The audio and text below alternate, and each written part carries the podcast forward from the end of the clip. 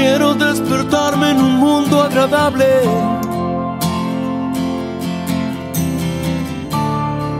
Quiero darme libertad.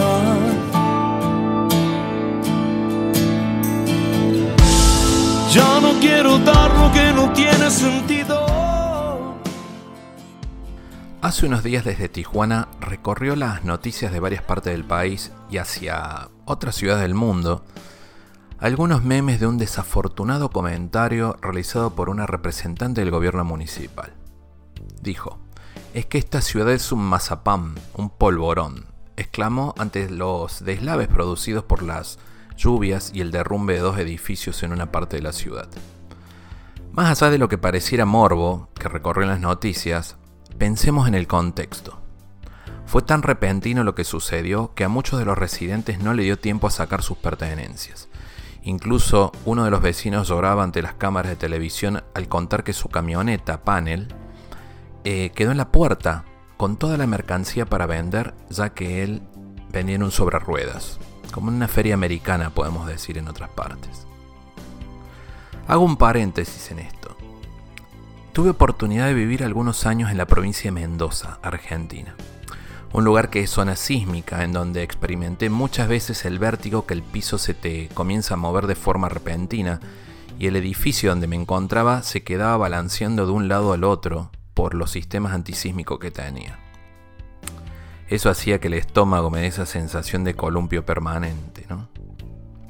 Que en cierta medida, al conocer los sistemas de construcción, me daba algo de tranquilidad.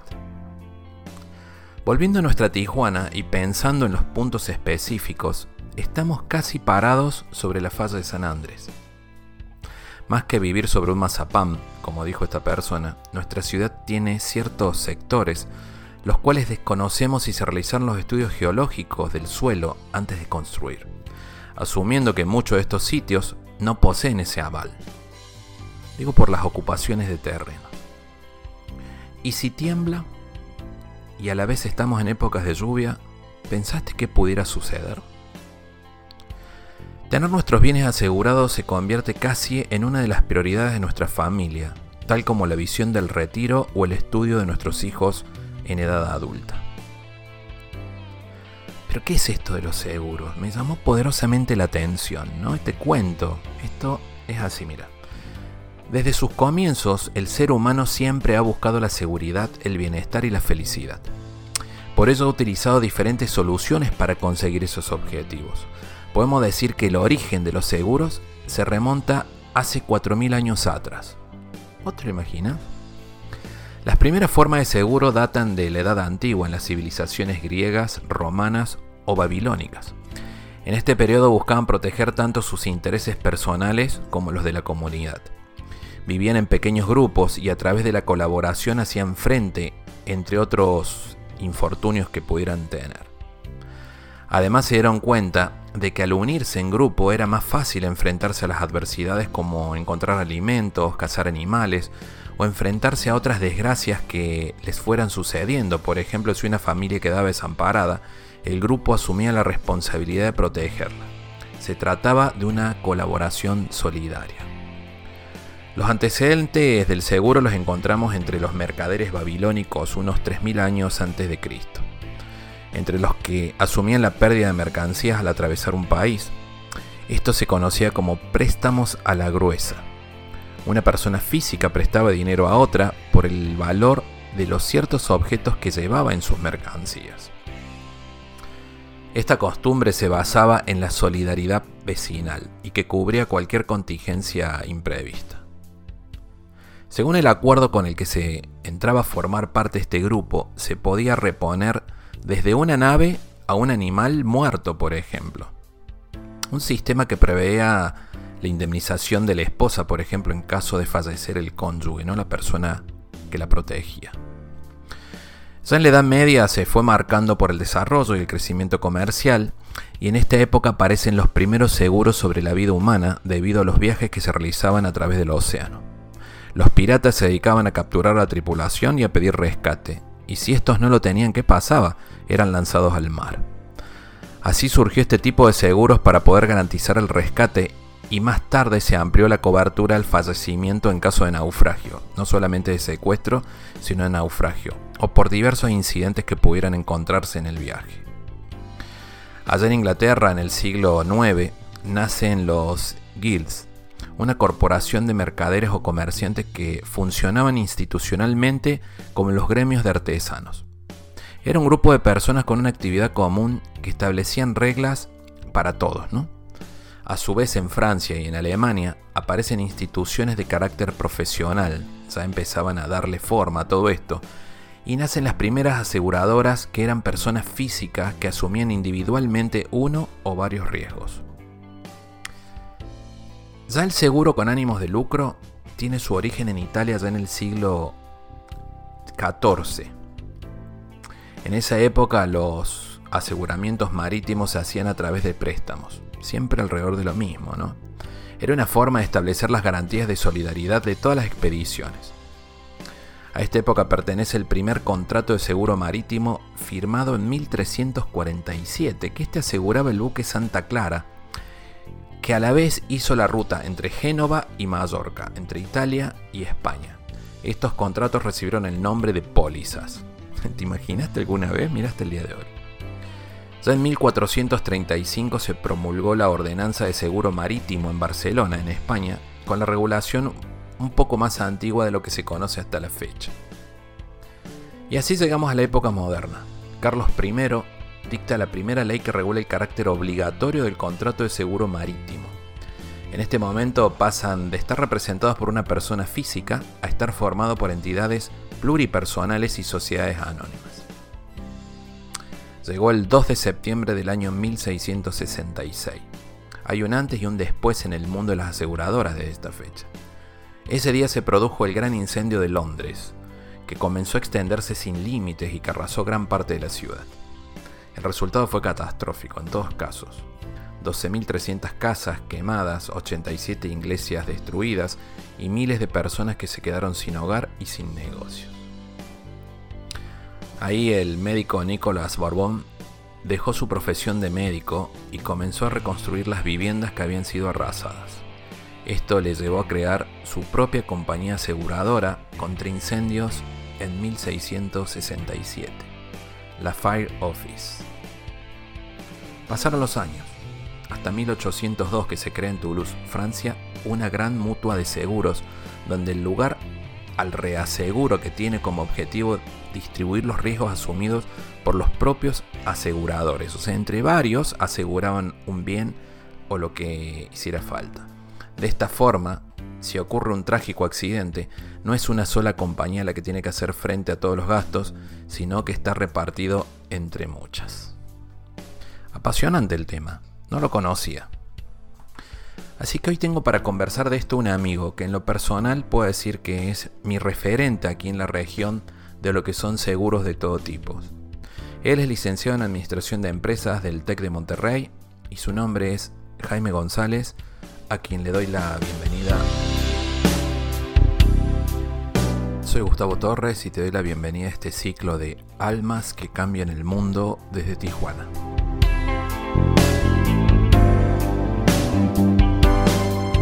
Gracias Gustavo, muy amable en señalarme como tu referencia en, seguros y me siento honrado. Gracias por invitarme a la plática, me ha encantado estar por aquí.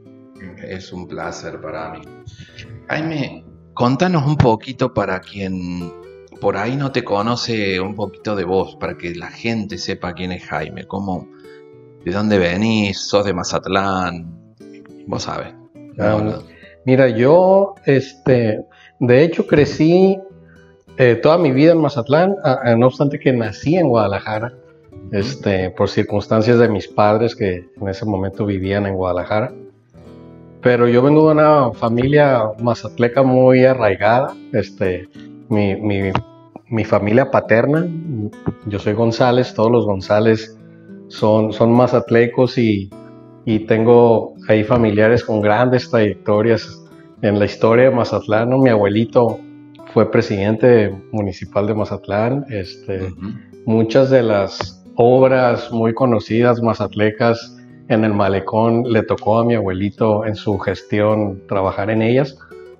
Este, y, un legado muy bonito sobre todo de él, que, que, su profesión realmente era médico, él fue médico, director del Seguro Social muchos años en Mazatlán, de hecho el, el hospital más reciente del Seguro Social lleva su nombre.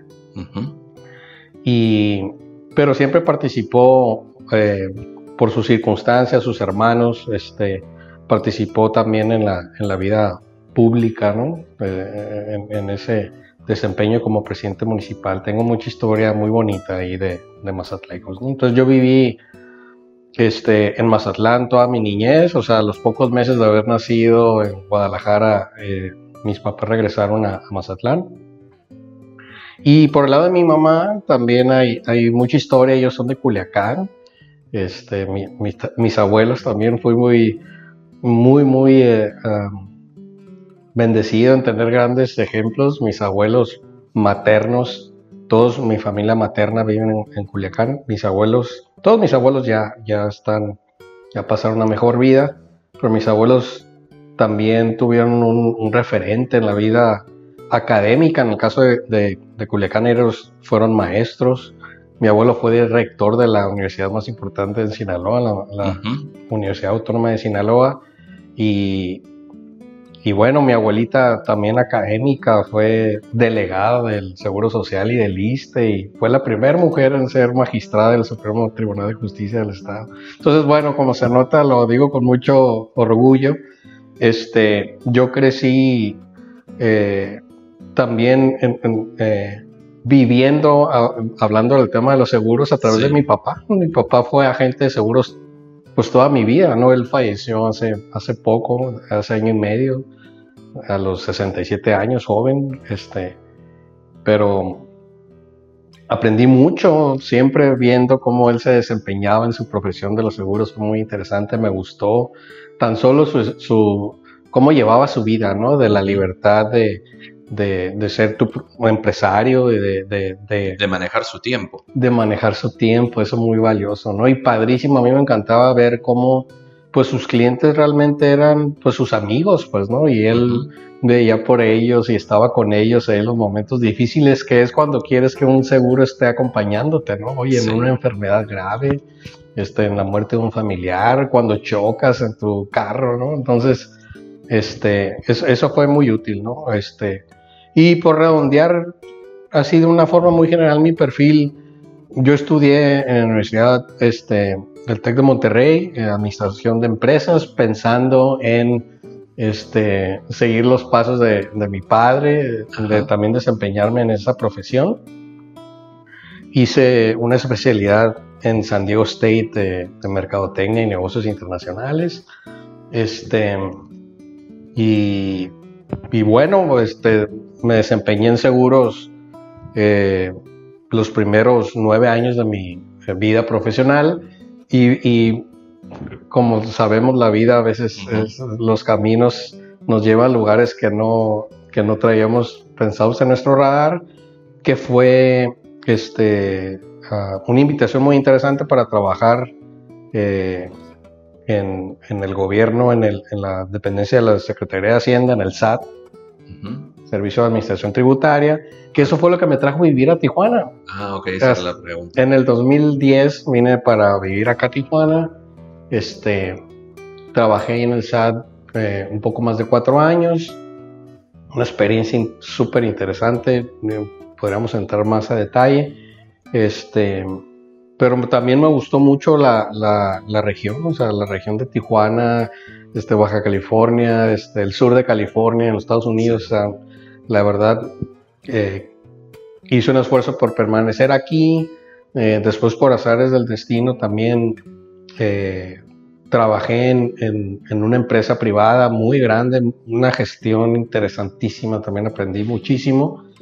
Y hace un par de años, en el 2020, eh, regresé al 100%, lo voy a decir porque realmente nunca dejé el tema de la gestión de los seguros, aún en mis otras etapas que acabo de describir, era muy común que amigos me dijeran, oye Jaime, este, ¿cómo ves este seguro? Dame tu opinión. Este.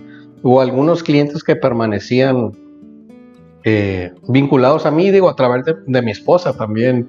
Es, eh, me siento este, afortunado de, que mi esposa, que también es profesionista, eh, también incursionara en el tema de los seguros, ¿no? Entonces, eh, ahora ya de regreso y, bueno, mi residencia aquí en Tijuana, pero la verdad que, que mi actividad profesional me lleva mucho al todo el noroeste del país, ¿no? Tengo muchos clientes en Mazatlán, tengo muchos clientes en Los Cabos, tengo clientes en Culiacán, tengo clientes aquí en Tijuana, hasta en Guadalajara y bueno, la verdad me siento afortunado también la etapa que nos ha tocado vivir de los aprendizajes que podemos sacar del COVID, ¿no? O sea, este, el trabajo a distancia, la verdad sí se puede, sí se puede hacer, ¿no?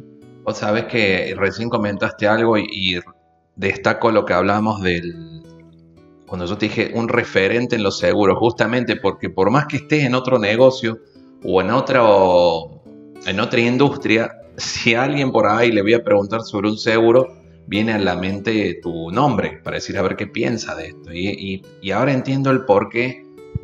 Dos cosas me, llaman poderosamente la atención de lo que decís más allá de la trayectoria y lo familiar, ¿no? Porque una naciste en el mundo de los seguros. O sea, pertenece, o sea, desde tu papá, o sea, viviste, eh, creciste, viste lo que genera, valoras mucho esto muy especial que es la independencia de tiempo en, esto y que es un, es un mercado de relaciones aparte. Porque el hecho de ir respondiendo bien te va trayendo más y más clientes, y yo le diría clientes barra amigos. Y algo que me llama mucho la atención es que dijiste, en los momentos más duros estamos ahí. Y es cierto, no lo había visto de esa manera, porque un seguro se aplica al momento de un momento de crisis sea cual sea, pues, y me estoy dando cuenta que el más simple puede ser el choque de un auto, que te rayaron el auto en un estacionamiento o que rayaste el auto de alguien. Em, vemos de esta región en la que vivimos tan, tan, ¿cómo es? Te podemos decir, con todos los matices que tiene Tijuana, ¿no? California al lado, los climas, eh, la diversidad cultural que hay se hablan muchos idiomas, se manejan dos monedas prácticamente, el dólar y el peso mexicano. ¿Por qué doy este contexto? En este lugar que vivimos trae una situación muy reciente que fue el tema de las lluvias y que se empiezan a caer construcciones que no estaban debidamente con los estudios geológicos hechos, por ejemplo. Y lo primero que pensé cuando veía que se derrumbaban esos edificios es decir, pobre gente, o sea, ¿tendrá algún seguro de eso? O sea, como para empezar, ¿no? Y algo para quien esté escuchando, y en esta región, podemos decir aquí del norte de Baja California y el sur de California, vivimos en zona sísmica, y parece que no somos conscientes que vivimos en zona sísmica. En 17 años que llevo en Tijuana, en el año 2010 creo que sentí el temblor más fuerte, que no fue el más fuerte de mi vida, no sé si te acordás, te comentaron, pero recuerdo ver la calle, estaba en Chulavista, y recuerdo ver cómo ondeaba la calle. Fue el epicentro, creo, en Mexicali. No hubo pérdidas eh, considerables en la región, pero sí me tocó vivir una situación varias de temblores muy fuertes en Mendoza, Argentina. Que Mendoza no está sobre la falla de San Andrés como estamos nosotros aquí en la región que pasa por Mexicali. Y nos puede decir a todos, porque esto implica a todos, ¿Qué podemos hablar de los seguros para tu vivienda? ¿Qué encierra? ¿Qué es eso? ¿Por qué te deberíamos contratar un seguro de vivienda? E, es un tema muy interesante y cuando amigos me preguntan o clientes, oye, el seguro de mi casa, la verdad que los seguros de casa son excelentes y muy bondadosos seguros. Este, en su cobertura básica eh, son muy económicos. Las coberturas catastróficas, que vamos a decir que es el siguiente nivel, que hablamos de los catastróficos, ¿no? Un riesgo que te puede destrozar tu casa, ¿no? Sí. Un terremoto. Un incendio también. Fíjate que el incendio es la cobertura básica y esa es muy económica. Y la verdad, este, yo creo que todos deberíamos de tener un seguro de casa porque, insisto, es muy accesible, este, y y pues sí, pensamos en un huracán o en un terremoto. El huracán, los fenómenos hidrometeorológicos son los, los riesgos catastróficos, ¿no? Si no te quiero interrumpir, esta es la parte linda de las entrevistas porque se empieza a generar una charla desestructurada. Viví en, tuve oportunidad de vivir un año en Cancún y en, el, en un lugar muy lindo, pero en el contrato de renta del departamento tenía una cláusula que hablaba de la posibilidad de llegar un huracán y que el dueño no se hacía responsable de los daños sobre la propiedad. Yo me acuerdo que me quedé pensando, digo, ¿qué significa eso? No depende de mí, ¿no? Así es. sí, ese es un tema, bueno, es que puedo hablar de muchos temas este, que, que por abonar a mi introducción, yo, yo soy un asesor de seguros, lo que le llamamos un broker, porque puedo gestionar todos los seguros que existen, todos los ramos, todos los riesgos. ¿no? Entonces, eso que dices es un tema que a mí me da mucha pasión cuando hablo con mis amigos o mis clientes de, oye, voy a rentar una oficina, ¿no? Y este, un local para, tengo muchos amigos médicos, ¿no? Para ahí tener mi consultorio. Y es común que el dueño te pida un seguro, ¿no? Pero pues el seguro debe ir en relación a lo que es atribuible a ti como, hace cuenta, en este caso el médico, ¿no? Un daño que le ocasiones al inmueble por una causa atribuible a ti. Sí. Oye, ¿por qué voy a pagar yo, o sea, como doctor del consultorio, el seguro del terremoto o del huracán? Pues, o sea, eso es un acto, hay incluso términos, si aviento algún término este, técnico de seguros, este, por más que suene chistoso, pero es técnico de seguros, es un acto de Dios. O sea, yo no controlo el huracán, o sea, ¿por qué voy a yo a asumir ese tema? ¿no? Entonces, que, eh, pues entiendo perfectamente tu experiencia esa de que te dijera, no, yo no me hago responsable de los daños, o sea, tú tienes que hacerte responsable de los daños al inmueble que, por huracán, pues, por, ¿y yo por qué? Pues, ¿no? O sea, en fin. Este, es un tema, la verdad es un tema abstracto, los seguros de daños tienen muchos detallitos, de hecho, un seguro de un negocio, de, un local comercial, hablemos incluso a las casas, les llaman seguros de paquete. Paquete hogar, en el caso de las casas, o paquete empresarial, en el caso de la oficina. Porque suman muchas secciones de seguros que tal vez puedes contratar incluso por separado, ¿no? Por una parte, si yo soy el dueño del edificio y lo rento, pues a mí nada más me interesa la parte del edificio. A mí los contenidos, por ejemplo, la computadora del doctor, sus muebles, su equipo de diagnóstico, si tiene un ultrasonido o lo que sea, pues eso a mí que me importa, pues eso no es mío, ¿no? Sí. Entonces hay otra sección que es contenidos, hay otra sección que es la responsabilidad civil, o sea, muchas, pudiera mencionarlas todas, pero por no ser la práctica muy técnica. Entonces, este... Pero no importa si se hace técnica, porque es para que conocer los detalles, mira, para ir ordenando, recién comentaste de algunos mm, amigos que son médicos no quiero desviarme de tema, pero yo te digo, ¿existe algún seguro para un médico? No quiero decir mala praxis, pero que pierdas un paciente lamentablemente que en, una cirugía y que te pueda cubrir un seguro, te la dejo para después que me la comentes. Pero sigamos con el tema de las casas. Claro. Mira, si quieres para no para atender ese tema este, concisamente, existen, como les digo, que hay seguros de todo hay un seguro, hay un ramo dentro de daños que se llama responsabilidad civil, que es, insisto, indemnizar o solventar los daños que le ocasioné a un tercero. Entonces, existen dentro de ese ramo de responsabilidad civil que hay muchos subramos, el de profesiones, la, responsabilidad civil profesional, que la puede contratar un doctor, que la puede contratar hasta un agente de seguros, que la puede contratar un arquitecto, ¿Me explico? Entonces, en el caso de un doctor, eh, de hecho, la ley eh, que le rige a, la operación de los doctores les obliga a tener un seguro de responsabilidad civil, de profesión médica. Entonces, existe un seguro para eso, ¿no? Atender una causa, un daño que le causó a un paciente por causa imputable a él. Entonces, sí, sí existe. Entonces, por regresar un poco al tema de, de las casas, ¿no? Es eh, te decía, hablábamos que la cobertura básica es el incendio, rayo o explosión, se llama técnicamente. Incendio, rayo, o explosión.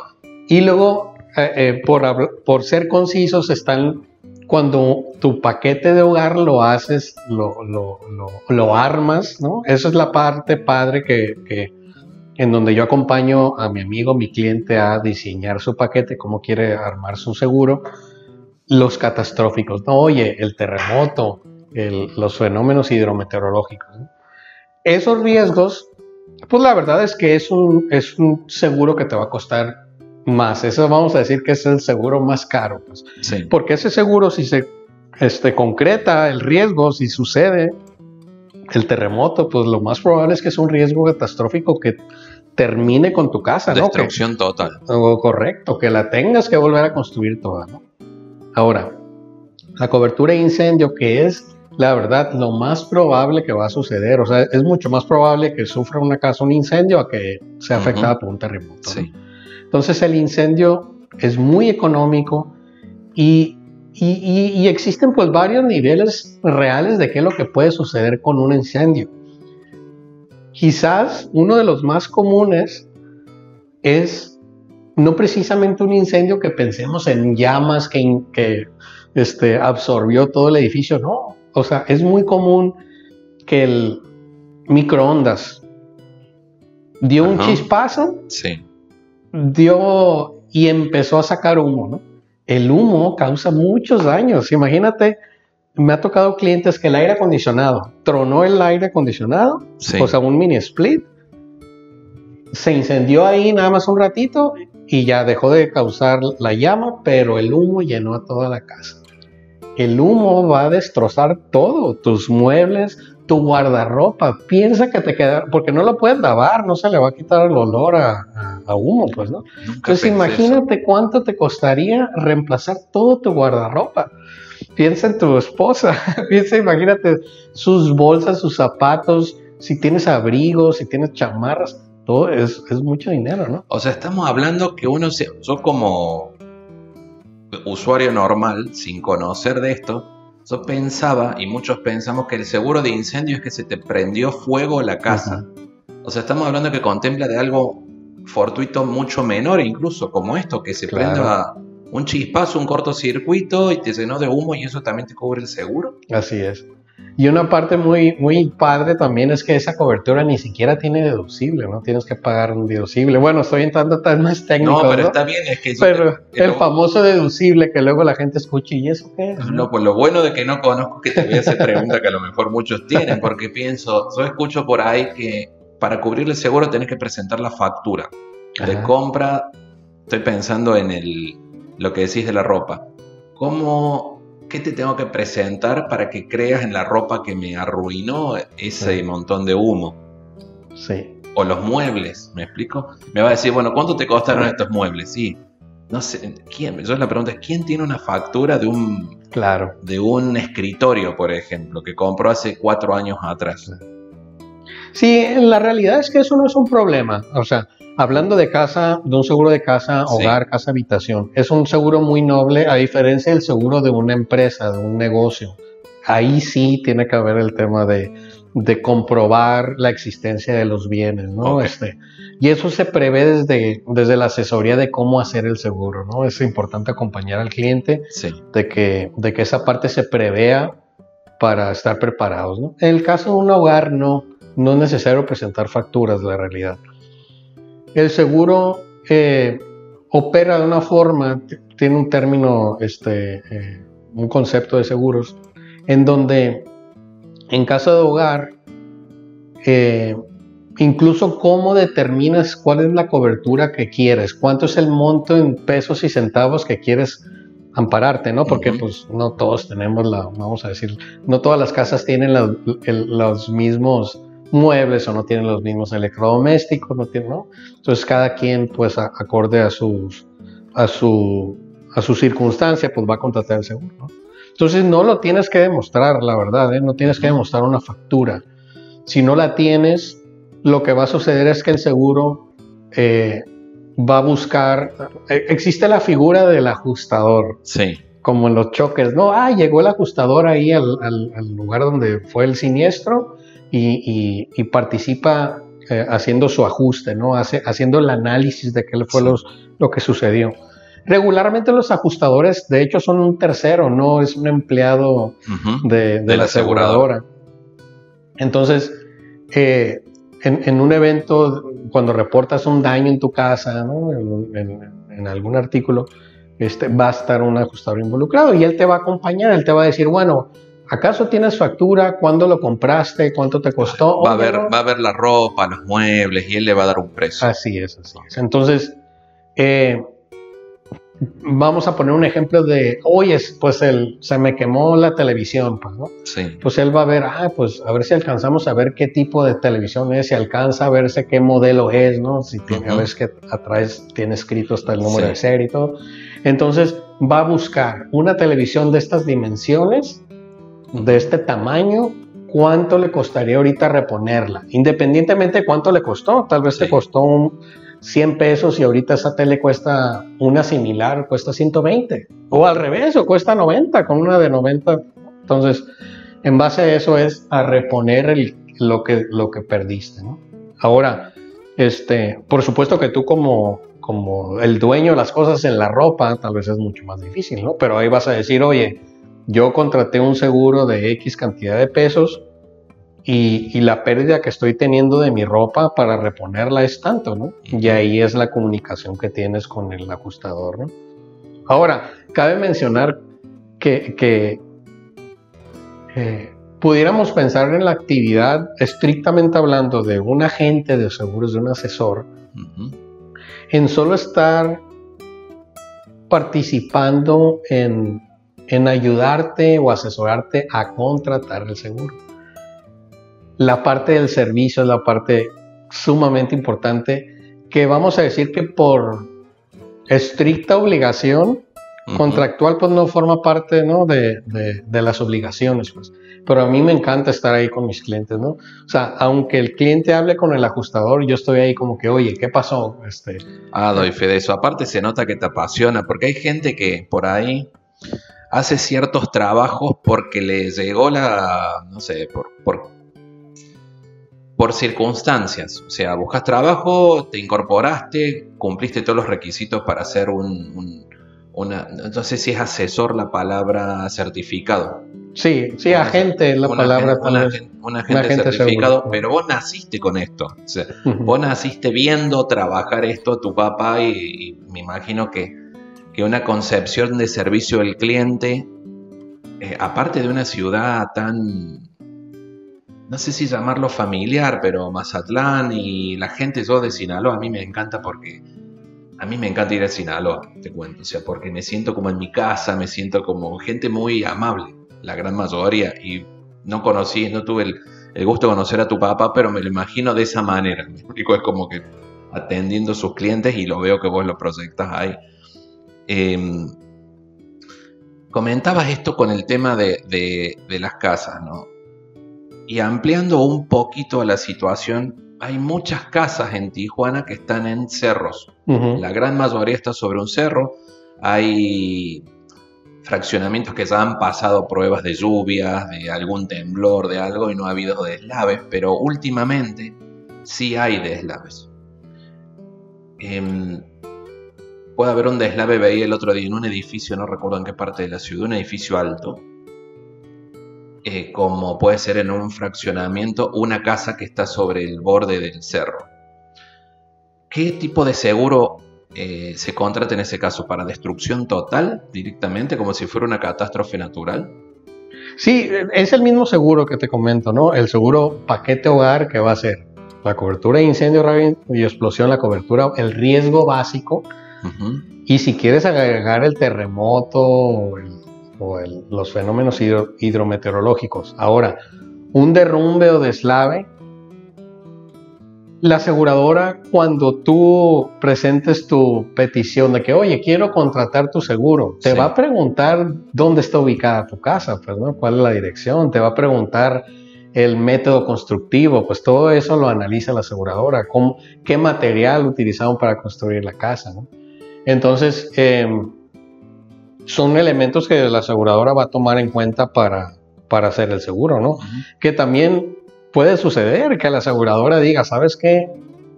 No le entro, no te Claro, entre- el riesgo muy alto. el riesgo es muy alto, estás justo sobre la ladera, estás en una zona de, de sumamente alto riesgo, este, y, Ujú. y- y- y se vale, ¿no? Pues es un, es, es- es un, es un contrato de adhesión, o sea, es un contrato de, lo tomas o, o, no lo tomas tú como cliente, ¿no? O sea, la aseguradora lo pone ahí sobre la mesa y ellos también van a analizar si le entran o no. Es como un seguro de gastos médicos, pues no, oye, si alguien no tiene seguro y pues yo ya tengo diabetes, este, mido 1,70 y peso 115 kilos, ¿no? Tengo una obesidad muy marcada, pues el seguro va a decir, ay, o sea, y ya tengo diabetes, tengo hipertensión, tengo problemas, no, este, cardíacos, pues la aseguradora puede decir, no, ¿sabes qué? Este, Muchas gracias, pero no, no le entro.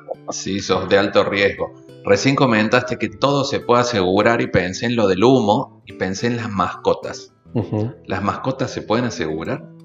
Sí, hay, hay, hay seguros de mascota eh, que te cubren la atención médica, te cubren ciertas este, vacunas, incluso hasta este, gastos funerarios, no digo entendiéndose no como un funeral, pero sí, pues tal vez la cremación. Es que hay perros que valen, el otro día había un perro que cuesta 4 mil dólares, creo. O sea, ¿qué, haces si te lo roban? Lo tienen chip hoy, la mayoría de los perros esos, ¿no? Pero, pero pienso si se te enferma un perro de eso, lo que cuesta, porque no es barato hoy eh, la atención veterinaria en algunos casos, digo, si hay posibilidad de asegurarlos. Sí, mira, la, realidad es que el seguro efectivamente se puede asegurar lo que tú quieras. Para cosas muy especiales o muy específicas, a veces utilizo el, ejemplo más sonado, ¿no? Que dicen, ay, Jennifer López aseguró sus piernas, ¿no? Por tantos millones de dólares. Sí existe, la verdad es que eso existe, ¿no? Nos podemos remontar un poquito, la verdad los seguros nacieron en, Inglaterra. Ellos, los británicos, son los reyes del seguro. Este, y, los seguros iniciaron cuando identificaban, oye, el, intercambio comercial, cuando empiezan a salir barcos que llevan mercancías y cargamentos, pues el mar, este, traían un índice ahí de cuántos barcos perdemos, pues cuánto dinero no hay ahí. Entonces, por ahí, por ahí empezó hace siglos el tema del seguro. Y y así, así fue creciendo, ¿no? Tenemos, pues sí, los seguros más comunes que conocemos, seguros de vida, pero tú puedes ir a tocar la puerta de, esas ah, compañías. Eh, también eh, a veces pienso de temas técnicos o no, pero bueno, existen incluso ah, compañías que se llaman reaseguradoras, o sea, son, son compañías que aseguran a las aseguradoras. O sea, es, curioso, le entran a los riesgos cuando son muy grandes, en fin. Pero ahí tú puedes tocar la puerta y pedir el seguro que se te ocurra, ¿no? No más por atender en específico tu pregunta de los perros. No existe algo como tal. Es que a veces hay temas que es difícil valorarlo, pues, de ponerle un valor. A veces hay artículos que tienen, por ejemplo, valor estimativo, pues, oye, este cuadro, esta obra, para mí vale mucho dinero y, o sea, me explico, pero en una negociación con una aseguradora puedes llegar a un acuerdo, ¿no? Y oye, este, en base a eso te va a cobrar la aseguradora. Sí, me imagino recién cuando no sabía si entrar en tecnicismo, esas reaseguradoras las relaciono con lo con el nacimiento de los seguros, como decías. No sé, que viene un barco con una carga de contenedores y lo agarra una tormenta y se le cae en la mitad de los contenedores por ahí en estos, en estos videos virales que andan. Aparece un huracán que agarra un barco, lo sacude y se le caen, no sé, 20 contenedores al mar, por ejemplo. Sin saber lo que va adentro, me imagino que esas son las grandes aseguradoras o las que se deben asociar para ese tipo de servicio. Sí, sí, sí, o sea, pensemos, eh, eh, eh, eventos que han movido al mundo en, temas sociales y en temas de seguros también, como fue el, 11 de septiembre en, las Torres Gemelas, pues en Nueva York. O sea, e, esa pérdida de miles de, millones de dólares, o sea, a las aseguradoras las puso en problemas muy serios, pues, Entonces ahí es cuando tienen que reestructurar sus contratos, pues cómo diluyo el, el riesgo para que entre varios podamos darle la, la, la aseguranza, la protección a un cliente. ¿no?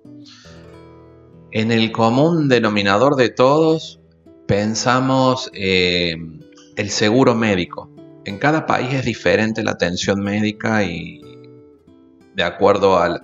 En Argentina, por ejemplo, se conoce como mutuales, que las mutuales son las aseguradoras médicas acá. Entonces, ¿Cómo es el tema?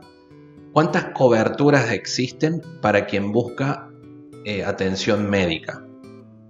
Desde, desde dónde comienza y dónde terminan las coberturas, una cobertura básica, una cobertura bien amplia. Mira, lo más común que lo podemos dividir en dos. una cobertura, la primera más básica, son los seguros de accidentes personales. Y son seguros que te van a cubrir una atención médica que sufras a raíz de un accidente solamente. Es decir, este, me caí o me atropellaron o un choque en un vehículo, este, ¿Va de la mano del seguro de muerte? Sí, esos seguros también tienen, vienen varias coberturas. La muerte accidental, o sea, una muerte accidental solamente, o sea, no por una enfermedad. Y los, el reembolso le llaman reembolso de gastos médicos por accidente.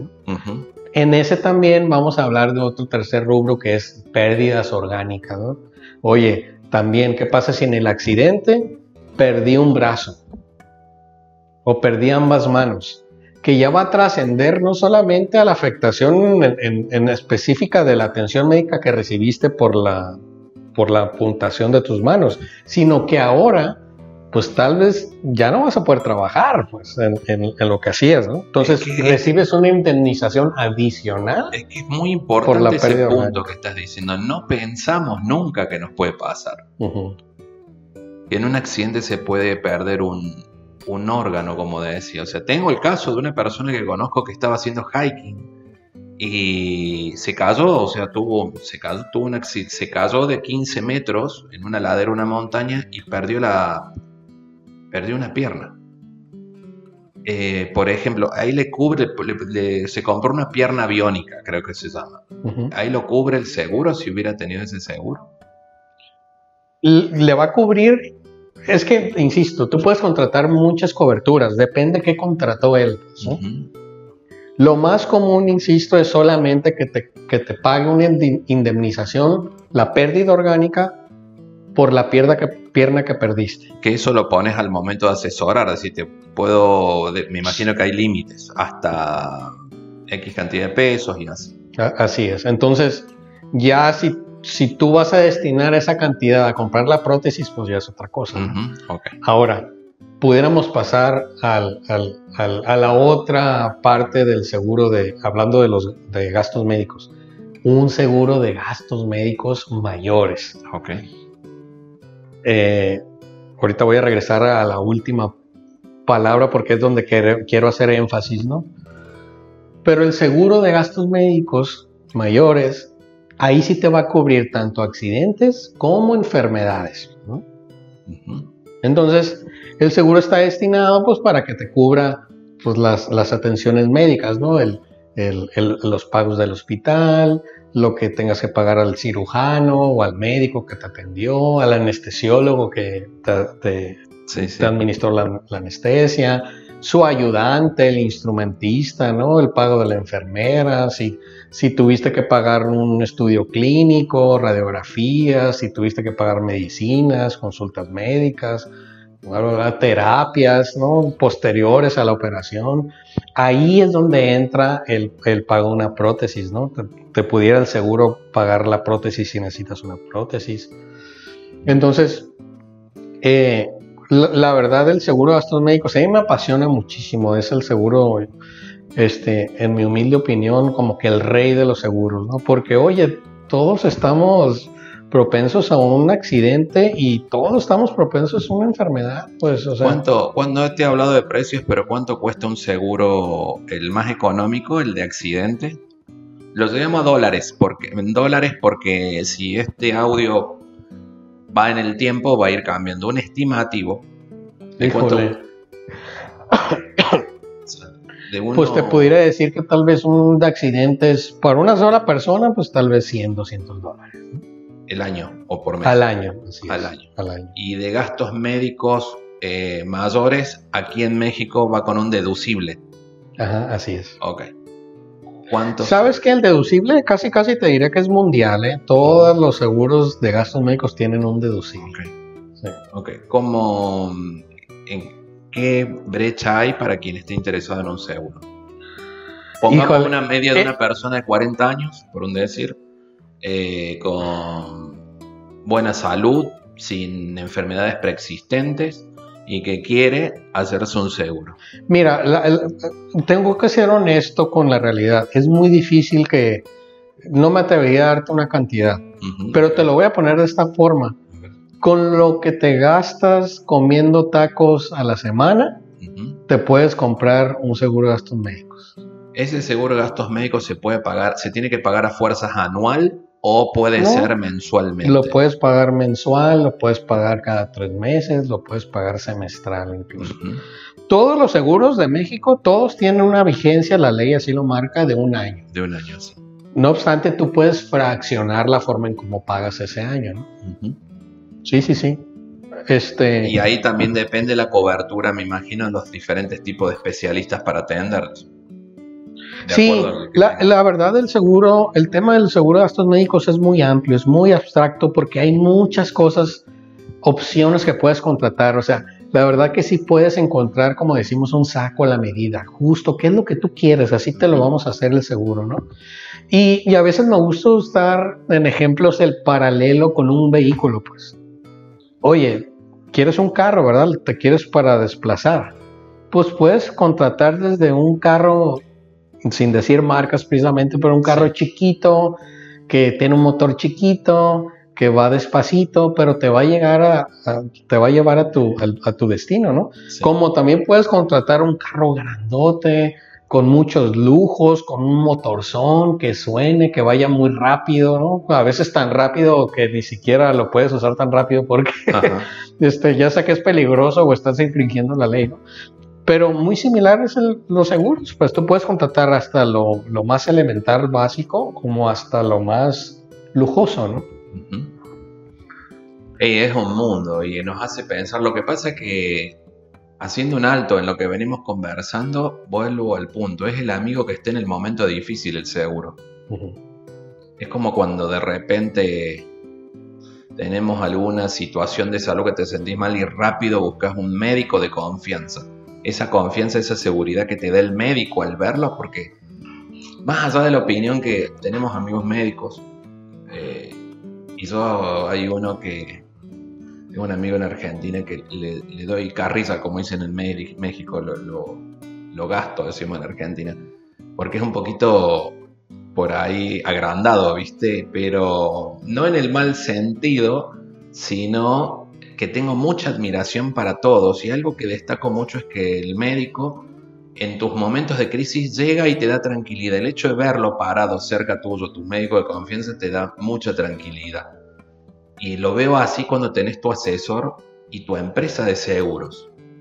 Saber que te pasa algo, es decir, saber que tu empresa te va a, a responder. Hay un... El otro día veía una película. ¿Qué película fue? La, la película Lo Imposible. Es que hice un programa con, con el tema de María Belón. María Belón estuvo en el tsunami del 2004 en Indonesia. Y una historia fantástica de resiliencia, de aprendizaje, de muchas cosas. Pero en el final de la película, cuando ella fue quien terminó más grave, no sé si viste la película, No. que le- les llega el tsunami, ellos están en la playa y se arrastra toda la familia. Es María Belón, Quique, que es su esposo, Lucas, su, su hijo más grande, no recuerdo el nombre de los dos hijos más chicos. Los arrasa el tsunami. Y por un lado sale ella con Lucas, el hijo más grande, salen a flote, pero no encuentran a su esposo ni a sus otros dos hijos más chiquitos. Eh, que bueno, gracias a Dios sobrevivieron a todo esto. Sin embargo, bueno, toda la trama va a lo que fueron viviendo, toda esa enseñanza de vida que tienen al, al- al vivir un tsunami, una catástrofe, como hablábamos hace un rato, que te cambia la vida en un instante. Y volvemos a lo mismo, hago un paréntesis. Es más probable a lo mejor que, haya un, exista un cortocircuito en tu casa a que te agarre un tsunami, ¿no? Pero nadie está exento. La cuestión es que cuando va a terminar la película, para no hacerlo largo, los van a buscar en un avión, los sacan del hospital y el que las va a buscar es la empresa de seguros.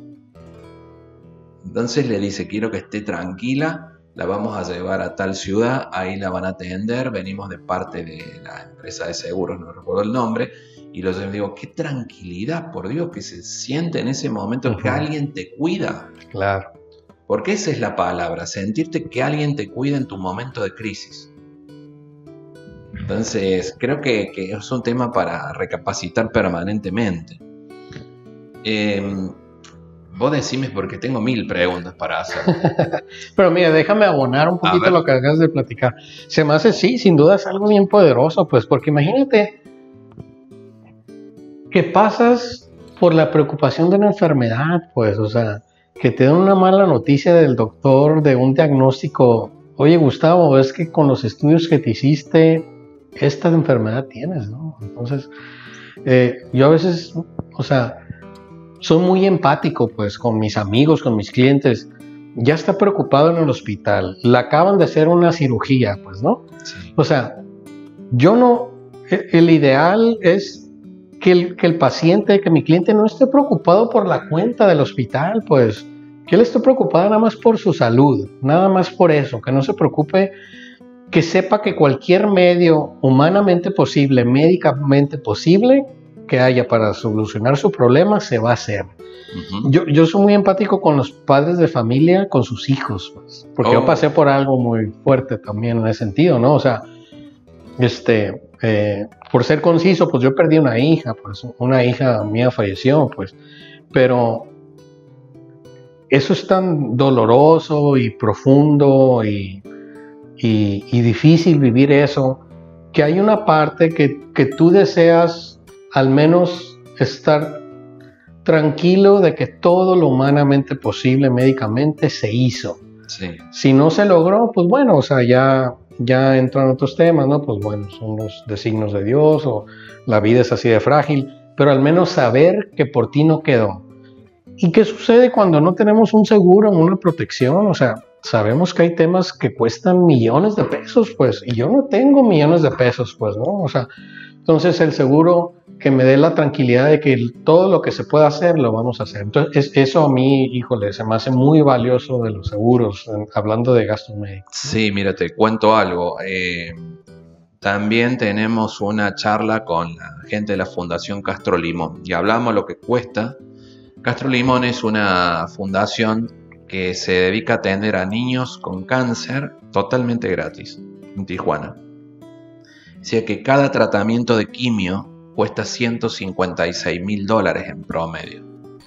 Y, eh, hablábamos con, la directora y una, una colaboradora actualmente de la fundación. Dice, ¿qué persona tiene disponible 156 mil dólares en este momento, ahora? No pensemos en clase social, pensemos en la gran mayoría, somos clase media trabajadora todos. ¿Tenemos disponible 156 mil dólares ante una eventualidad de esta?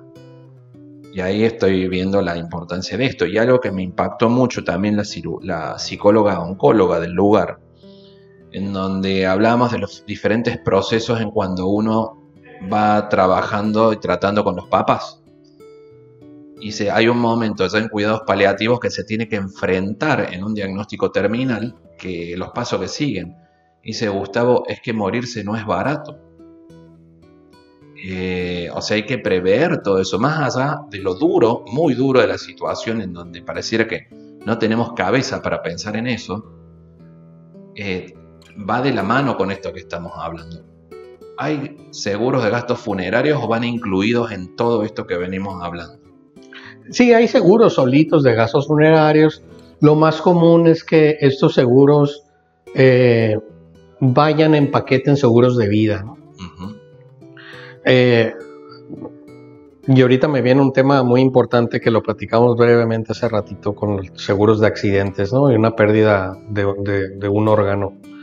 Eh, los seguros de vida, y voy a brincar un poquito al tema este, dentro de sus coberturas accesorias que puedes acompañar al, seguro de muerte, vamos a decirlo así, es el seguro, de incapacidad total y permanente, pues, ¿no? Entonces, hablábamos de una enfermedad, qué difícil es enfrentar a veces la enfermedad.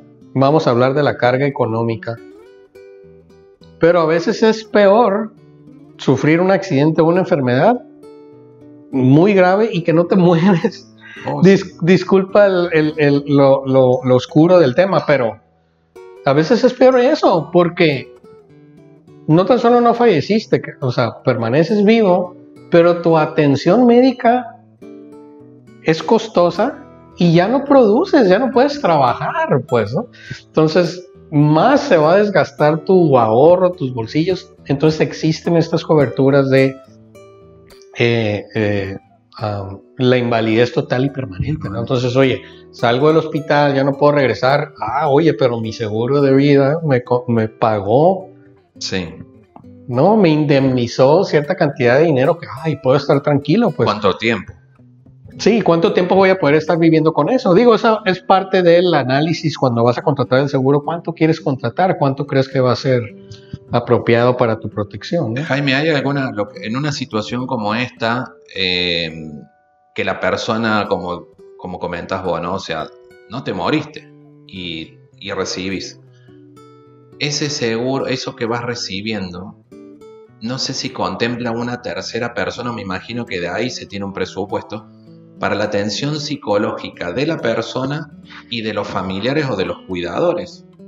Sí hay, dentro, dentro de los seguros de gastos médicos, hay una cobertura que, eh, o sea, está considerado en el contrato del seguro que si requieres atención psicológica, ¿no? Sobre todo por accidentes. Sí.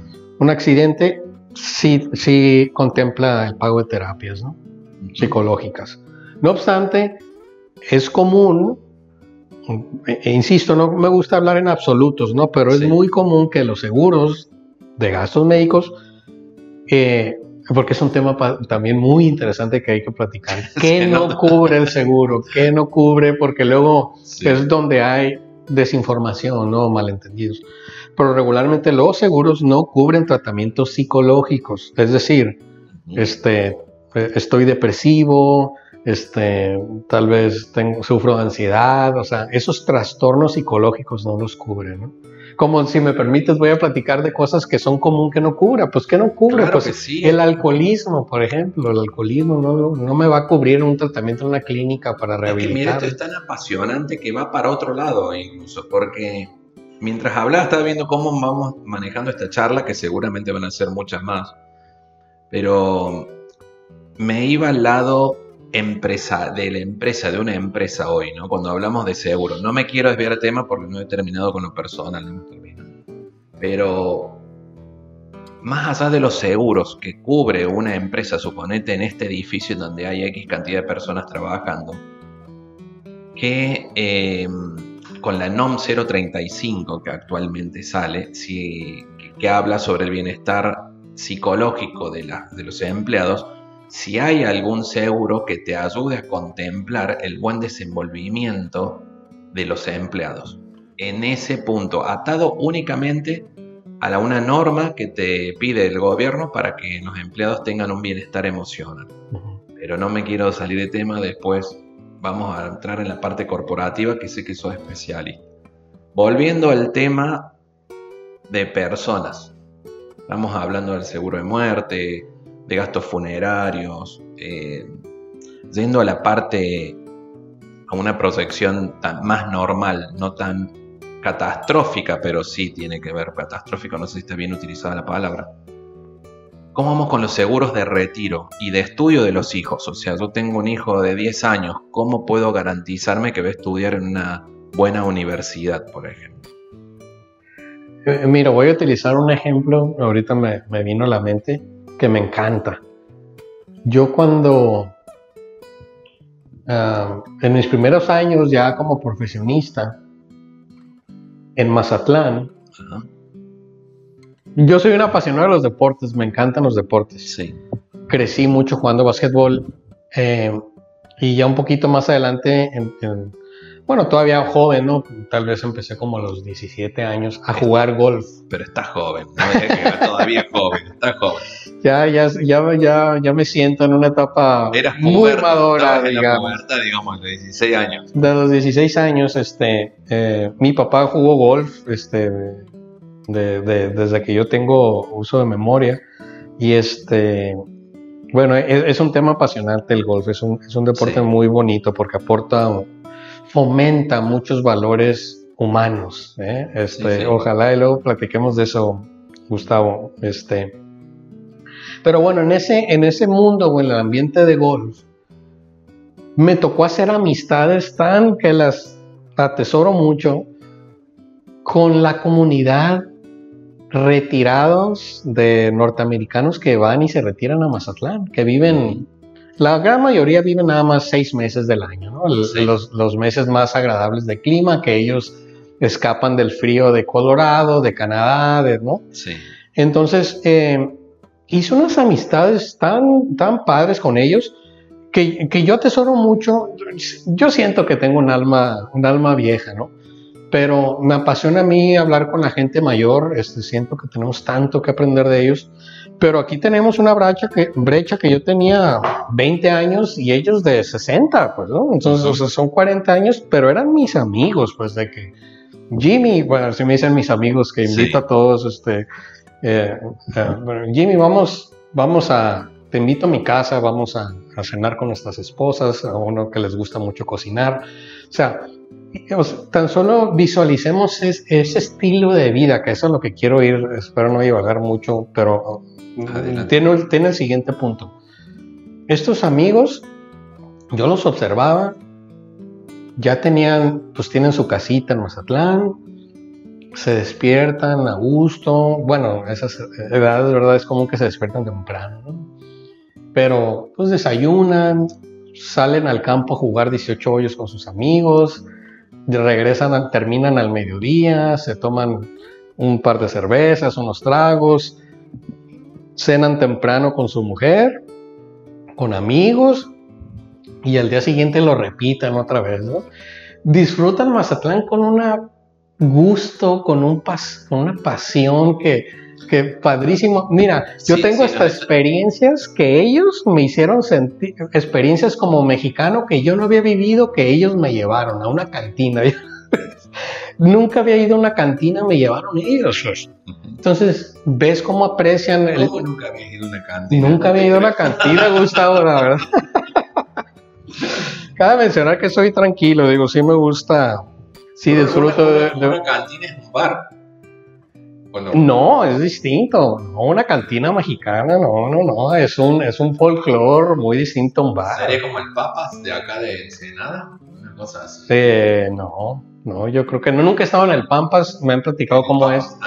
El Papas en Beer. Que Entonces yo tampoco nunca estuve en una cantina, vamos a tener que ir a Mazatlán. Sí, bueno, seguramente aquí en Tijuana debe haber alguna que otra. Sí. Pero, este, eh, disculpa aquí por no, por no divagar, pero veías ese estilo de vida y, y, y también me daba cuenta que retirados no eran seniles, habían de 55 años ya retirados, pues. Entonces, te rascas la cabeza y haces el, pues el, paralelo mexicano, pues, ¿no? O el latinoamericano. ¿Cuándo nos retiramos los latinos, pues, los mexicanos? La verdad es que hasta cuando ya vemos que corrieron a mi compañero que nomás me lleva uno o dos años más arriba que yo, es cuando nos preocupamos, pues. Y aquí voy, voy a tocar un punto básico de estos temas que estamos hablando, del retiro, del seguro de los estudiantes, ¿no? Para los hijos. La clave es el tiempo, no, no tanto es el dinero de cuánto vas a ahorrar, es el tiempo, cuándo iniciaste. ¿Qué hace el, norteamericano, el canadiense, el, el norteamericano, el estadounidense? Desde su primer trabajo, que trabajan a los ponle 18 o 20 años en el McDonald's, este, como dicen ellos, flipping burgers, desde ahí destinan el 10% de su salario al ahorro. Pues. Entonces imagínate, si empezaron a los 20, a los 50 ya llevan 30 años ahorrando, pues. El 10% de todo lo que han ido ganando en esos 30 años ahorrado. Lo, lo, ya cuando entras un tema ya conceptual del tema del ahorro es, el ahorro es, págate a ti primero. Gustavo, el peso que te, los, de los 10 pesos que, te, que, que tienes de ingresos. La verdad, cómo vivimos nuestra vida. 10 pesos, la colegiatura, la renta, ¿no? El Sí, teléfono, sí, la casa. ¿Y a ti cuándo te pagas? A ti futuro. A ti es el que deberías de pagarte primero. El 10% destínalo a tu ahorro. Está totalmente comprobado que todos podemos vivir la misma nivel de calidad de vida con el 90% de tu ingreso. Sí, no hace la- es como decías vos, te lo gastas en tacos, en, en- en cerveza, en empanadas, en lo que sea. Así es un tema a mí que me apasiona porque pues es difícil, pues, o sea, yo, yo, yo veo a, a tíos, yo veo a, a- a- es tíos abuelos cuestión- de cómo tienen que vivir su, su retiro con de la caridad, o sea, de la caridad de sus hijos, pues, ¿no? Entonces, Es que Es- estamos es- hablando de un tema cultural aparte, cultural. porque mira qué interesante cómo lleva esto.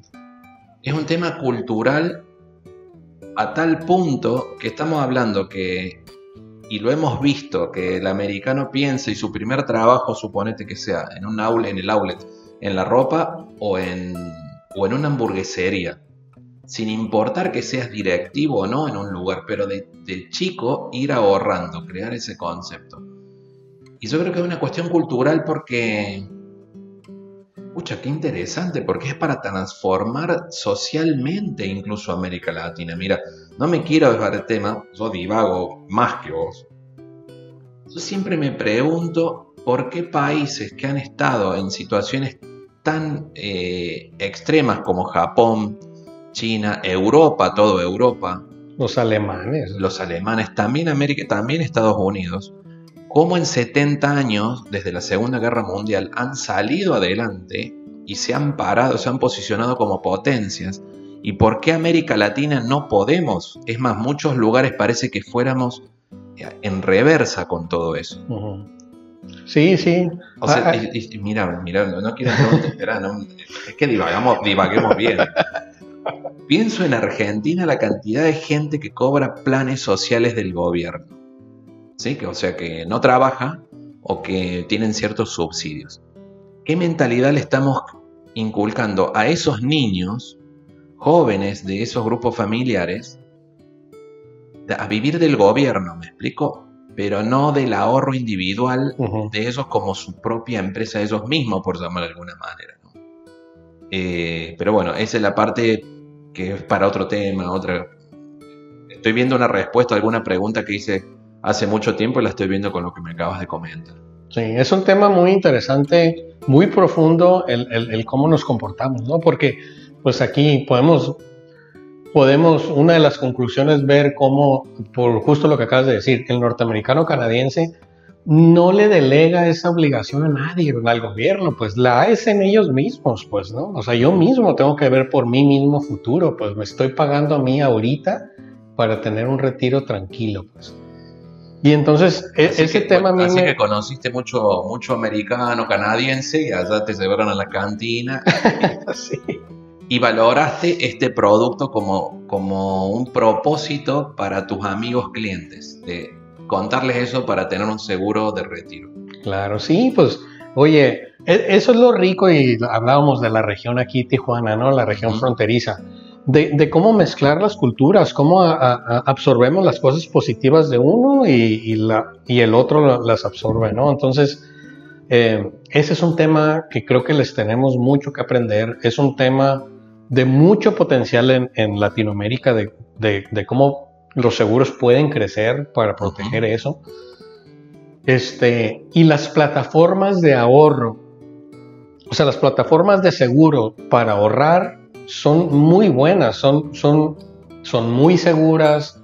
Este, la verdad tienen muchas ventajas sobre un seguro, es por, sobre una inversión que tú puedas hacer en una casa de bolsa o en un banco. La verdad, es, es, es un enfoque mucho más eh, seguro, Este, y la plataforma, tan solo la base legal, pues, ¿no? El seguro tiene una ventaja muy grande. El seguro, hablando de un seguro de vida, por ejemplo. Eh, los seguros son inembargables. A diferencia de una cuenta bancaria, una cuenta patrimonial. En un problema legal, en una demanda de la índole que te puedas imaginar, ya sea civil, ¿no? Este, de una pensión alimenticia o de un problema empresarial, ¿no? Corporativo. Es que alguna vez... En un, en un fallo judicial no te pueden embargar, por ejemplo, tu cuenta de tu seguro de vida, ¿no? De tu seguro de ahorro. Eh, y eso, eso está un tema interesante, muy valioso que, que, que podemos visualizar. ¿no? Sí, estoy relacionando con alguna charla que tuve. Alguien en alguna situación de divorcio, no me acuerdo quién, hablaba de un seguro de por medio. Claro, sí es inembargable. Me explico, o sea, estamos. Sí, y es muy bondadoso. O sea, tenemos, bueno, eh, o sea, es que pudiera entrar en los detalles de cómo funcionan los seguros de ahorro, los nuevos seguros de ahorro, porque hay, hay, temas que son muy nuevos, que son muy padres, digo nuevos de que ya tienen 8 o 9 años, pero que han revolucionado lo que puede ofrecer el seguro, ¿no? Porque a veces hay rigidez, pues sabemos de, de también tan solo las estadísticas, ¿no? Este, de, de, cómo a veces la gente contrata algo y como son contratos a largo plazo, pues no sabes cómo vas a estar en 10 años, pues, ¿no? O sea, pues no es lo mismo lo que ahorita me está ingresando por mi trabajo, cómo voy a estar en 10. Tal vez no puedo seguir ahorrando lo mismo, ¿no? Pero ya creé un compromiso. Pero hay nuevos productos que, que prevén eso. Oye, si, si tienes que bajar tu, nivel de ahorro lo puedes hacer y no tienes una penalización. O sea, está muy padre, hay, unos temas muy, muy apasionantes. Pero el ahorro, híjole, la verdad es un tema que, que, que también abona a tu, a tu estado anímico, en que puedas estar tranquilo de que, ah, estoy construyendo algo y ahí está, lo tengo a la mano, este, en caso de una emergencia también puedo hacer uso de ello. En el caso de los hijos, porque me parece tan bueno esto que acaba de comentar, tan bueno porque forma parte de la formación de, los niños, de las niñas, de la infancia, crear esa, esa, ese propósito, esa, no es rutina la palabra, ese hábito de poder ahorrar, que lamentablemente muchos no lo tenemos por diferentes circunstancias. Me gusta siempre a mí incluirme dentro de, lo, de, la, etiqueta, por llamarlo de alguna forma, de la situación. Em, ¿Cómo hacemos con los niños? Así estamos hablando, primero, desde los 20 años de tu primer trabajo, saca el 10%, resignalo para un ahorro con una buena empresa aseguradora. Punto 2. De un poquito antes, porque se supone que a esa edad tu hijo ya está trabajando, los 20, 21 está saliendo de una carrera universitaria, 22. ¿Cómo nos garantizamos como papás que tengan una buena educación en una buena universidad esos 5 o 6 años de carrera? ¿Qué, seguro tenemos?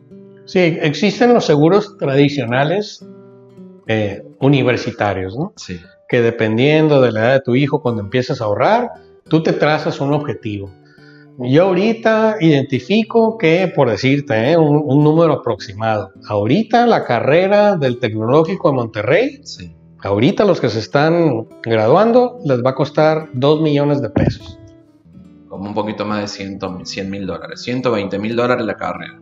Entonces, por decir un número, ¿no? va desde, puedes encontrar universidades pues de nombre que tal vez te va a costar 600 mil pesos hasta 3 millones de pesos, por ejemplo. Entonces, te trazas tú una, una, un objetivo que, que tal vez acorde a tus necesidades, pues dices, ¿sabes qué? Pues no, no, no puedo o no me quiero comprometer a, a ahorrar los 2 millones de pesos, pues voy a ahorrar uno, pues, pero al menos ya voy a llevar un camino recorrido, pues me va a ayudar a pagar parte de los estudios universitarios, pero ya estoy construyendo desde ahorita, estoy trabajando en algo. Entonces, dependiendo de la edad, del tiempo que tengas para ahorrar, es como diseñas tu plan y vas haciendo esas aportaciones. Independientes del plan de retiro, algo similar sería. Ajá, sí, puedes hacer, eh, así es. Mira, eh, es, un tema amplio, este, es un tema... Eh, que hay muchas soluciones pues de cómo lo puedes atacar. Puedes utilizar una misma plataforma para hacer, destinarlo a lo que tú quieras. Pero a mí me gusta mucho eh, combinar las experiencias y voy a regresar un poquito cuando hice mi introducción de en qué he trabajado. Aprendí mucho en el SAT, ¿no? en la Secretaría de Hacienda, en el tema fiscal. Eh, aprendí mucho eh, en este despacho, en esta empresa privada que después trabajé, que si bien era un, es un conglomerado de, empresas, ellos son muy fuertes, esta empresa, en temas fiscales. Entonces, adapté mucho el cuidar la parte fiscal de mis clientes, pues la parte del bolsillo. Y, y, la verdad, eh, eh, digo, no, es que no quiero que se malinterprete, pero es regular que un asesor de seguros no hable del tema fiscal, pues, ¿no? Entonces, a veces tú puedes estar construyendo un, seguro, un, ahorro en un seguro y cuando te toque el momento de que, ah, ya terminé con mi plan, voy a recibir mi dinero, que venga la autoridad del SAT, de la Secretaría de Hacienda y te toque la puerta y te diga, oye, te corresponde pagar impuestos de ese ahorro que construiste. A mí me gusta cuidar que eso no suceda, pues cómo diseñamos el plan para que acorde al, marco legal, ¿no? a lo que dice la ley, la ley de impuestos sobre la renta, que puedas hacer exento del pago de impuestos de tu, de tu ahorro.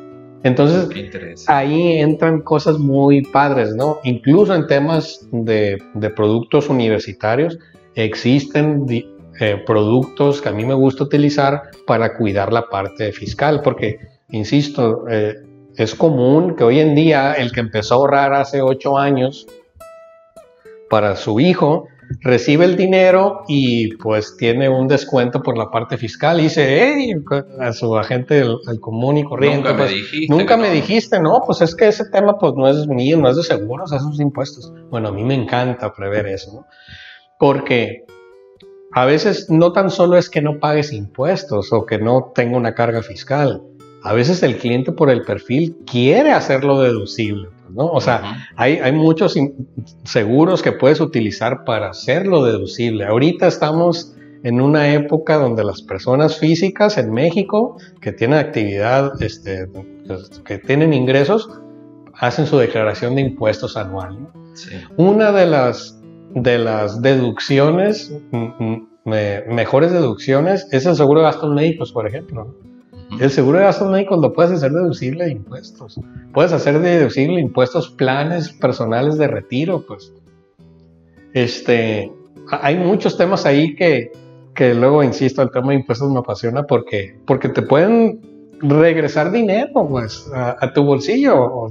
Hay mucha gente que... Que, no sabemos de, de, mucha gente, no están tanto de eso. Entonces, por regresar a los estudios universitarios, tú puedes contratar plataformas de seguro que, que ahorres para la universidad de tus hijos y que, eh, mm, es que no sé si entrar en detalles, es que mira, hay, un tema muy, muy, muy básico. La ley eh, establece que para ser exento del pago de impuestos cuando recibas tu ahorro, hablando en el ahorro para el retiro, ¿eh? son tres temas bien sencillitos. Uno, que la persona que está pagando el seguro es la misma que va a recibir el ahorro. ¿no? O sea, no, no es que mi empresa me pague un plan de ahorro en donde yo trabajo o que yo se lo pague a mi hijo. No, el, mismo que lo paga es, o sea, Jaime eh, es para mi plan, yo lo voy a recibir. Dos, que cuando menos tenga ahorrando, haya pagado mi ahorro durante cinco años.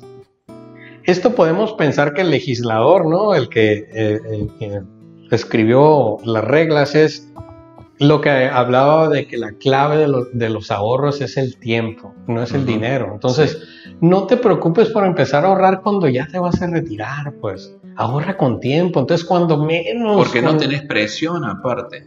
Sí, y que, o sea, hablando ya financieramente en dinero, si tú ves la casa de bolsa, Wall Street, la plusvalía que tengas en un plazo de tiempo siempre va a estar arriba, pues, o sea, pero si tú haces una inversión a corto plazo, tienes un riesgo muy grande, hasta puedes perder tu dinero. pues. O sea, hablando de la gente que se mete con Sansón a las patadas en, meter dinero a la bolsa, ¿no? Ese ya es otro tema, eso no es de seguro, ¿no?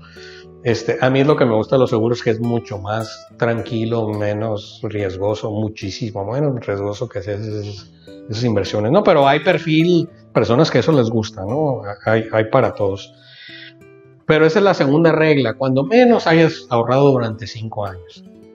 Y la tercera es que cuando menos hayas cumplido 60 años de edad.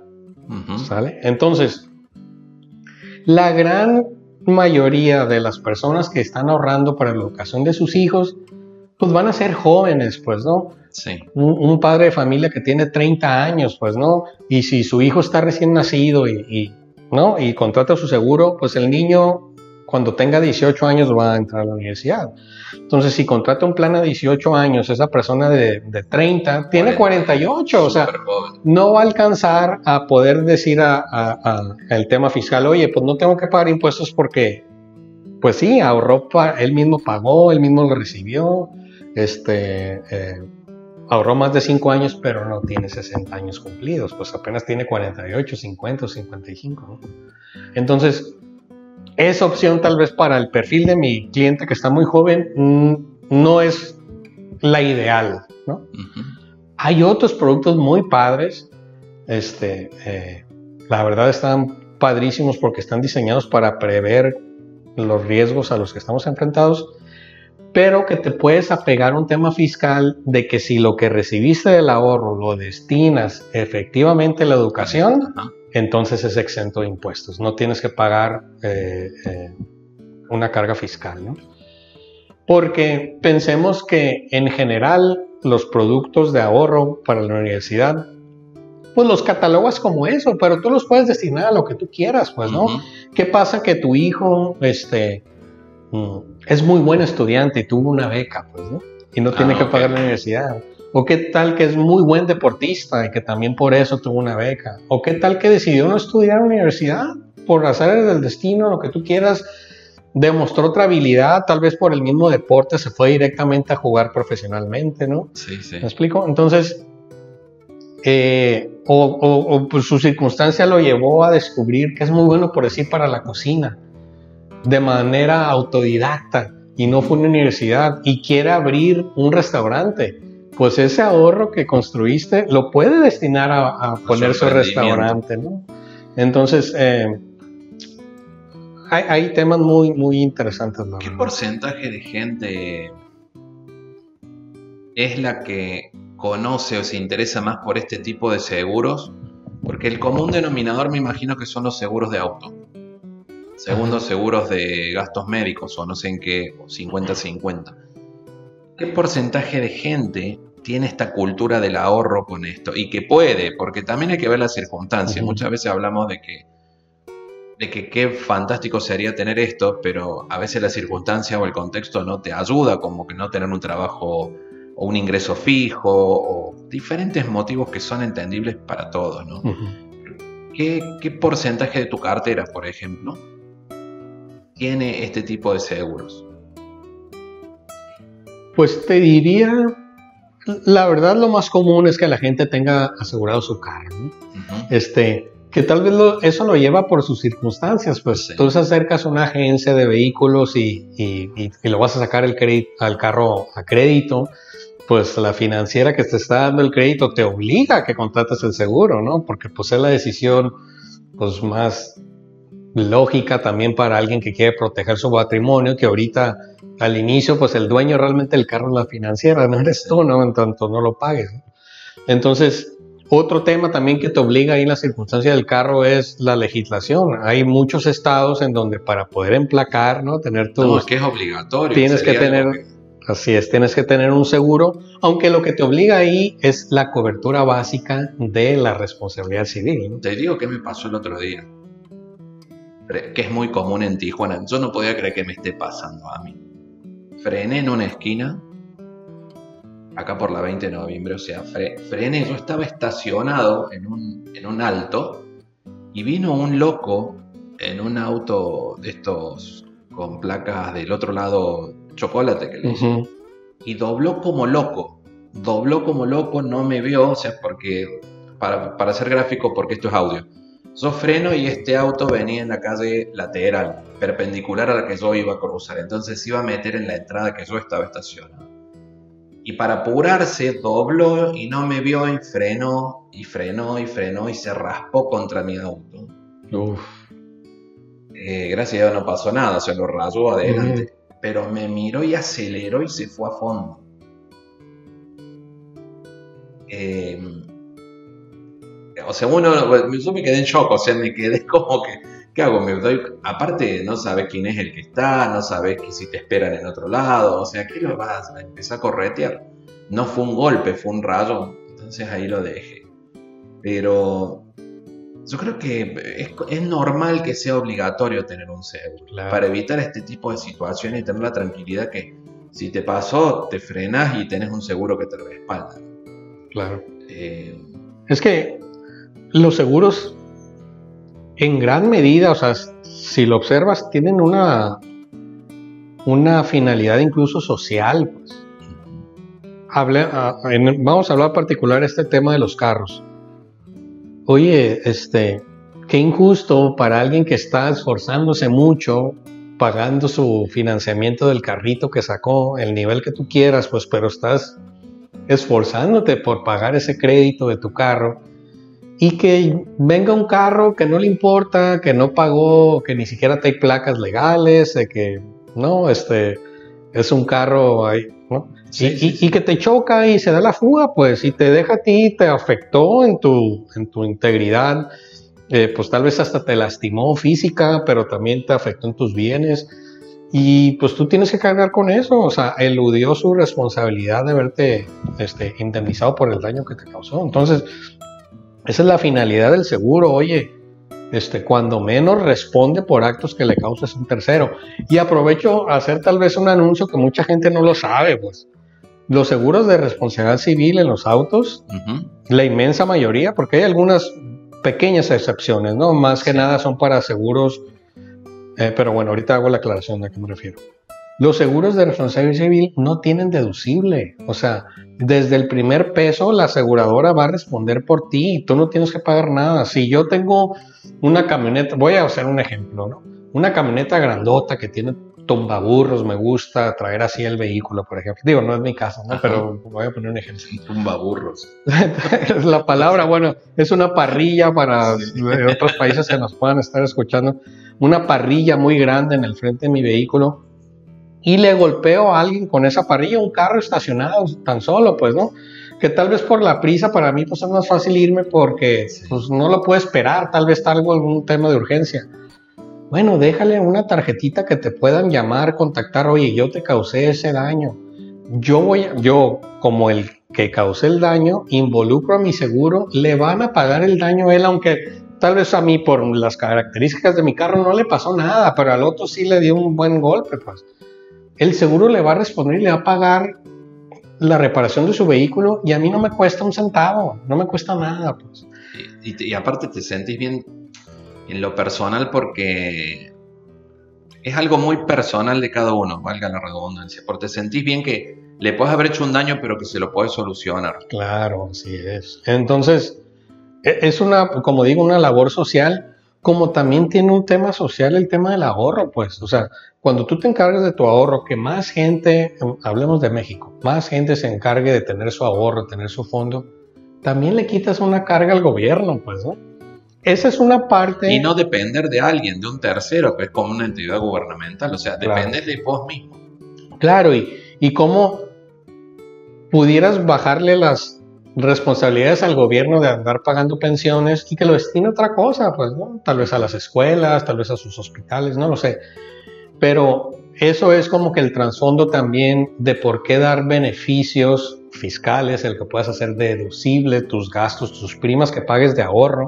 O sea, prima se llama el dinero, lo que te cuesta un seguro. Lo que tú pagas de, de ahorro, el, legislador la idea es, ah, pues voy a incentivar que la gente ahorre, pues que lo puedan hacer deducible, este, eh, entonces lo voy a poner en la ley, ¿no? Ahora, bueno, nada más por hablar este, en general, también si lo haces deducible, también tienes que pagar impuestos al final, ¿no? O sea, hay, hay varios esquemas, ¿no? Ya sea que tú no te metes con hacerlo deducible y tampoco tienes que pagar nada al final que recibas tu ahorro. Pero, insisto, esa también es la parte social del seguro. Y, quisiera abonar un tema de nuevo en, el tema de, de la finalidad más profunda del seguro. Pues. es prever escenarios que son probables que nos sucedan. Y, voy a usar un ejemplo, hace mucho no lo uso. Hubo una película, creo que es de los 90, si no es de principio de los 2000, que se llama Unbreakable. No sé, no recuerdo el nombre en español. Sale Bruce Willis, es el, es el, el, el, el, protagonista. Y es como una película interesante, medio oscura de superhéroes. Porque no es el superhéroe habitual de que usa un traje y una máscara, ¿no? Pero en este, en este escenario, él está en un accidente de tren en un tren de pasajeros, que mueren cientos de personas y él es el único sobreviviente. Pues. Entonces, es un estudio raro, de mucho interés para la ciencia, ¿no? Esa es la, la idea a la que quiero llegar. Que él, que él, se da cuenta como que, oye, le preguntan en su bitácora de trabajo, ¿no? Sí. ¿Cuántas veces has faltado el trabajo? No, pues nunca. Y se da cuenta que nunca se ha enfermado, que nunca le ha pasado nada. Entonces lo traslado a la, a la realidad. ¿A cuánto nos da, ha dado una gripa? A todos, ¿verdad? En nuestra vida nos va a dar una gripa. Entonces, si la gripa es un, vamos a decir, un virus muy leve, leve yo lo veo de esta forma. ¿Qué me exenta de que me dé un virus muy grave? Pues, o sea, si me da uno muy leve, ¿por qué no me puede dar uno muy grave? O sea, lo más probable es que eventualmente, no quiero decir que, todos nos vamos a enfermar gravemente, pues, pero lo que quiero decir es que nos puede suceder. Entonces, un seguro me va a ayudar a, a, enfrentar ese reto grande, pero quiero ah, llegar a lo siguiente, como los seguros del ahorro de los hijos y todo. Yo estoy trabajando, estamos trabajando todos para tener una calidad de vida. Tenemos un proyecto todos de vida. Tal vez es un proyecto personal, si estoy joven o estoy casado, pero tal vez ya es un proyecto donde vamos creciendo, me casé, ya es distinta mi circunstancia. Si tuve hijos, ya es distinta mi circunstancia. Tengo gente que depende de mí.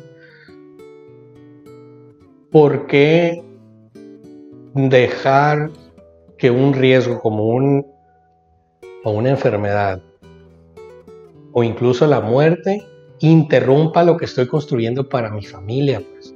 Que a pesar de lo que me suceda, ellos puedan tener acceso a una universidad, ellos puedan tener, si mi circunstancia es vestir tal ropa, si mi circunstancia actual es vivir la casa donde vivo, ¿no? Mantener la calidad de vida. Que mantengan esa calidad de vida. Si mi esposa no trabaja y se dedica qué labor tan hermosa y profunda es el que una mujer se puede dedicar a, a los hijos, ayudarlos a crecer, a desarrollar su carácter, a ver que tengan, que estén bien alimentados, que hagan eso es una labor tan hermosa. Qué bueno que a pesar de que yo no esté, mi esposa pueda continuar con esa atención y no tenga que irse a trabajar, por ejemplo. Voy a dar dos cositas antes que me olvide. Una, esto último que decís de, la mujer. Hoy con tantas vueltas que hay que, que si la mujer tiene que trabajar o no. Del, estoy hablando de los medios de comunicación con el feminismo, mal nombrado a veces, eh, por, por, lo más reconocido de lo que se ve los, con estas chicas que están con el pañuelito verde.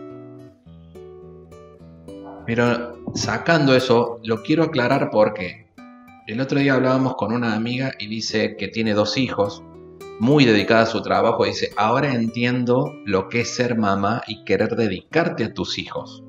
Porque antes una mujer empresaria, trabajadora como muchas que hay y que lo son, eh, no se comprende hasta no estar en esa situación. Entonces esto que vos tiene mucho, que acabas de comentar, tiene mucho valor porque la mujer cambia del momento de la maternidad, pasa a ser otra que descon está innato en cada uno, yo creo, ese, esa vocación de mamá. ¿Me explico? Entonces, eh, por ese tema. Ahora, yendo al tema de la película que comentaste, Mira, la vida nos puso un escenario no hace mucho tiempo que quedó muy claro esto que fue el COVID. De repente mucha gente no tenía seguro y terminaba en un hospital a nivel mundial, ¿no? En ciertos lugares que daban cierta incertidumbre, sinceramente, con la el tratamiento, que quién lo iba a pagar, que no se conocía, que si salía la vacuna. Y era muy diferente eh, con quienes tenían posibilidad de tener un seguro y estar en otro tipo de atención médica y respaldo. Entonces, ahí, bueno, creo que es un ejemplo clarísimo. Jaime, eh, vamos a seguir conversando sobre, la, sobre muchas cosas más, pero sobre el sector corporativo y empresas, ya sea pymes o grandes empresas, ¿por qué tienen que tener un seguro? Pero te invito a que lo hagamos esta semana que entra. Claro que sí, Gustavo, muchas gracias.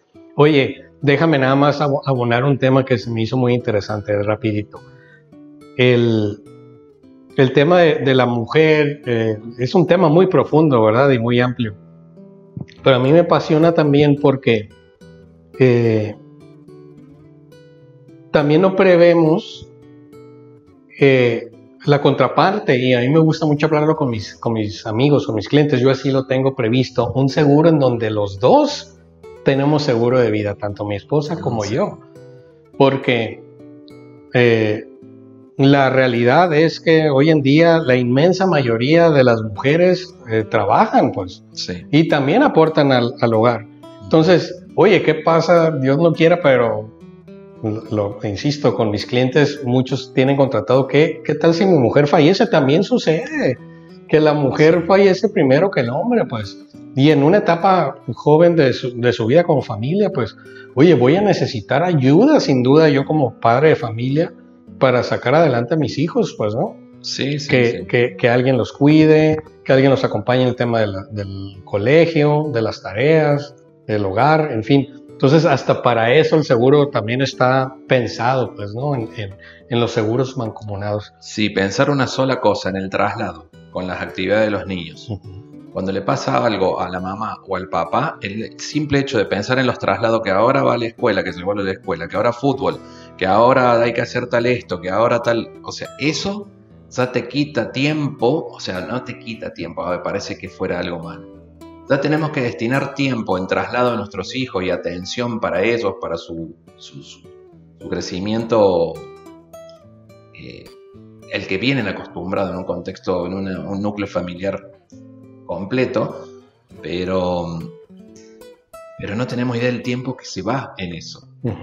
Se va destinado a los traslados, va destinado a hacer de comer, va destinado a, hacer la tarea con ellos. Es, una vida diferente. Tiene sus frutos, ¿no? Con el hecho de una mirada, un abrazo, lo que nos dan los hijos. Sin embargo, este también requiere mucho esfuerzo. Muchísimo, sí, claro. Y ahí es donde llega esa admiración por las, por las mamás, qué bárbaro, el trabajo que hacen. Gracias, Jaime. Gracias, Gustavo.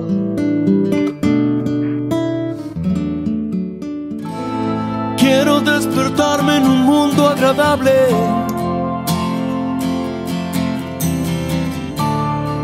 Quiero darme libertad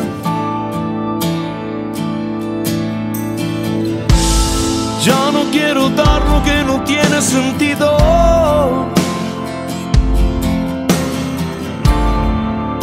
Solo quiero aquí estar. Todas las personas pueden mejorar. Todos los caminos pueden ayudar. Si estás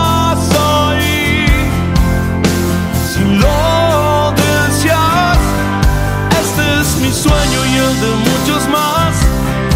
Esta es mi casa donde quiero estar. Calmar mi sed, viajar.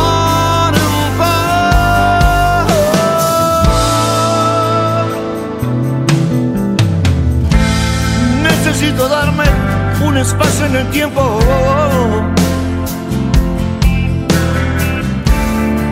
Ser muy claro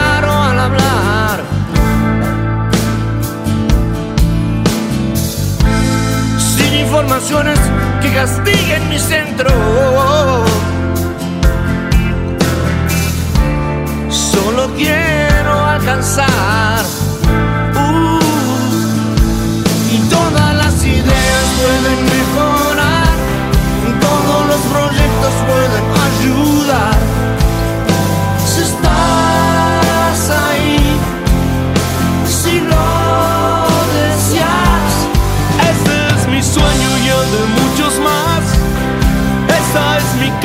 donde quiero estar.